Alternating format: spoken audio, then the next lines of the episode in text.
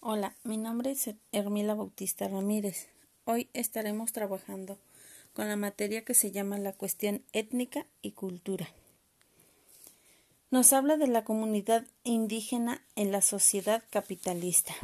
La comunidad, a más de ser un instrumento de lucha de los campesinos y de la representación ante, ante el conjunto de la sociedad, es también uno de los medios de articulación por los cuales se hace efectiva la dominación y el manejo por parte del Estado.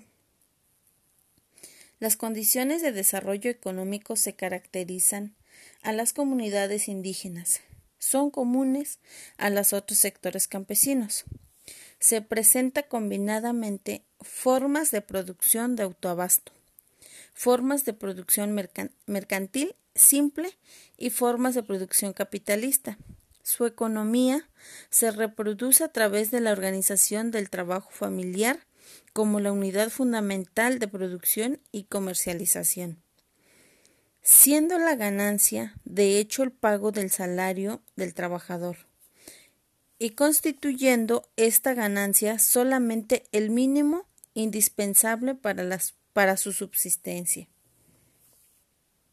La mayor intervención del Estado en cuanto a proporcionar mejores condiciones de trabajo, que incrementa la productividad de la tierra, produce asimismo la determinación del tipo de cultivos, la comercialización de los mismos e impone en relación a los precios en el mercado. El precio de los productos, conforme el Estado interviene, en diversas maneras y considerando las condiciones internas de estas poblaciones, se ha forzado a una ampliación y diversificación de las actividades económicas y sus habitantes, dando como resultado un incremento de la producción y comercialización de nuevos productos, de los productos artesanales y el desarrollo de nuevas actividades dentro de la producción agrícola. La migración se presenta en dos modalidades, la migración rural, regional y la migración de los centros urbanos. La migración rural aparece como fuerza de trabajo agrícola al servicio de productores que cuentan con grandes extensiones de tierra y con la infraestructura y, disponibilidad del capital, que resulta en una mayor productividad que le alcanza al pequeño productor. La otra forma de migración a los centros urbanos constituye más bien un proceso de proletarización de los sectores campesinos, sean o no indígenas, los que los que, en busca de nuevas fuentes de empleo, emigran a grandes ciudades industriales en temporadas o definitivamente. Otro de los aspectos en los que puede apreciarse la inserción de estos sectores en la sociedad capitalista es el insumo de productos industriales o en general obtenidos por medio del mercado capitalista. Las formas en las que se presenta el consumo son, entre otras, los productos industriales para la producción agrícola, es decir, instrumentos de trabajo, semillas, abono, etc. El papel de las lenguas indígenas en la producción social y cultural. Las características de inserción, de las poblaciones indígenas producen una permanente interrelación entre habitantes de una lengua indígena e hispanohablantes. Ello hace necesario la ampliación de las relaciones comunicativas basadas en el uso de la segunda lengua, que es el español. En este sentido, que consideramos a las lenguas indígenas como comunidades bilingües o monolingües, o del grado del bilingüismo desarrollado en la población. La adquisición de la segunda lengua fuera de la población no implica necesariamente su, uso dentro de la población. El uso o desuso de la lengua en la comunidad está más bien a las condiciones específicas en las que se organiza la población. Esto equivale a afirmar que la continuidad de la lengua indígena está asociada a la reproducción de condiciones de unidad comunal, que son las que legitiman. legitiman. En este sentido opuesto, al romperse la unidad del grupo con vínculos hacia los sectores no indígenas. La lengua castellana adquiere mayor relevancia para cumplir con los intereses de los grupos resultantes de tal desintegración comunal.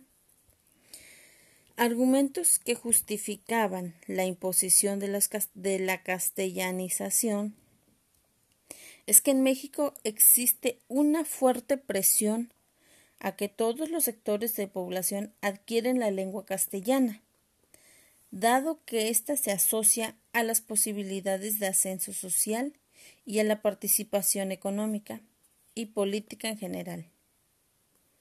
Aquí, igual que otras situaciones de bilingüismo, el individuo que posee una lengua distinta a la que domina en el ambiente laboral impuesto de ordinario por los mismos dirigentes de la empresa y por los poseedores del capital y carece de un grado suficiente de competencias en los dos idiomas. Será marginado apuesto que en la aptitud verbal no es de esencial importancia. Aún así, la falta de competencia del, del idioma les cierra totalmente las posibilidades de empleo y les obliga a una participación subordinante en otras actividades económicas como la prestación de servicios o la comercialización de, de sus productos agrícolas o artesanales.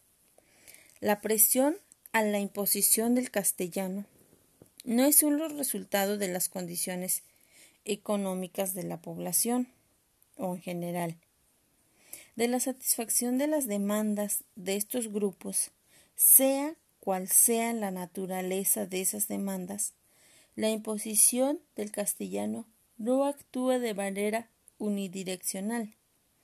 Los hablantes receptores no siempre reciben esta de manera pasiva, sino que responden adaptándola y adaptándola a sus, a sus particulares condiciones. De cómo se manifiesta y aún se de cómo se manifestaba y aún se manifiesta lo que la autora señala como resistencia lingüística y cultural, la resistencia de esta lengua se encuentra en primer lugar en el peso social de, las, de los usos que de ella se hacen, las prácticas sociolingüísticas, como son la familia, el trabajo comunal, las asambleas del pueblo, las prácticas religiosas, las fiestas, no, no aparecen como manifestaciones obvias de resistencia, pero regularmente emplean con dicha función. La resistencia de la lengua vernácula no está en función del grado de desarrollo del castellano y de su expansión, sino más bien está ligada a la presencia de formas de organización social que legitiman, el uso de la dicha lengua y a la comunidad de prácticas culturales, y en las que la lengua desempeña una función central como un medio de transmisión y producción de todo un conjunto cultural que, le, que les es propio.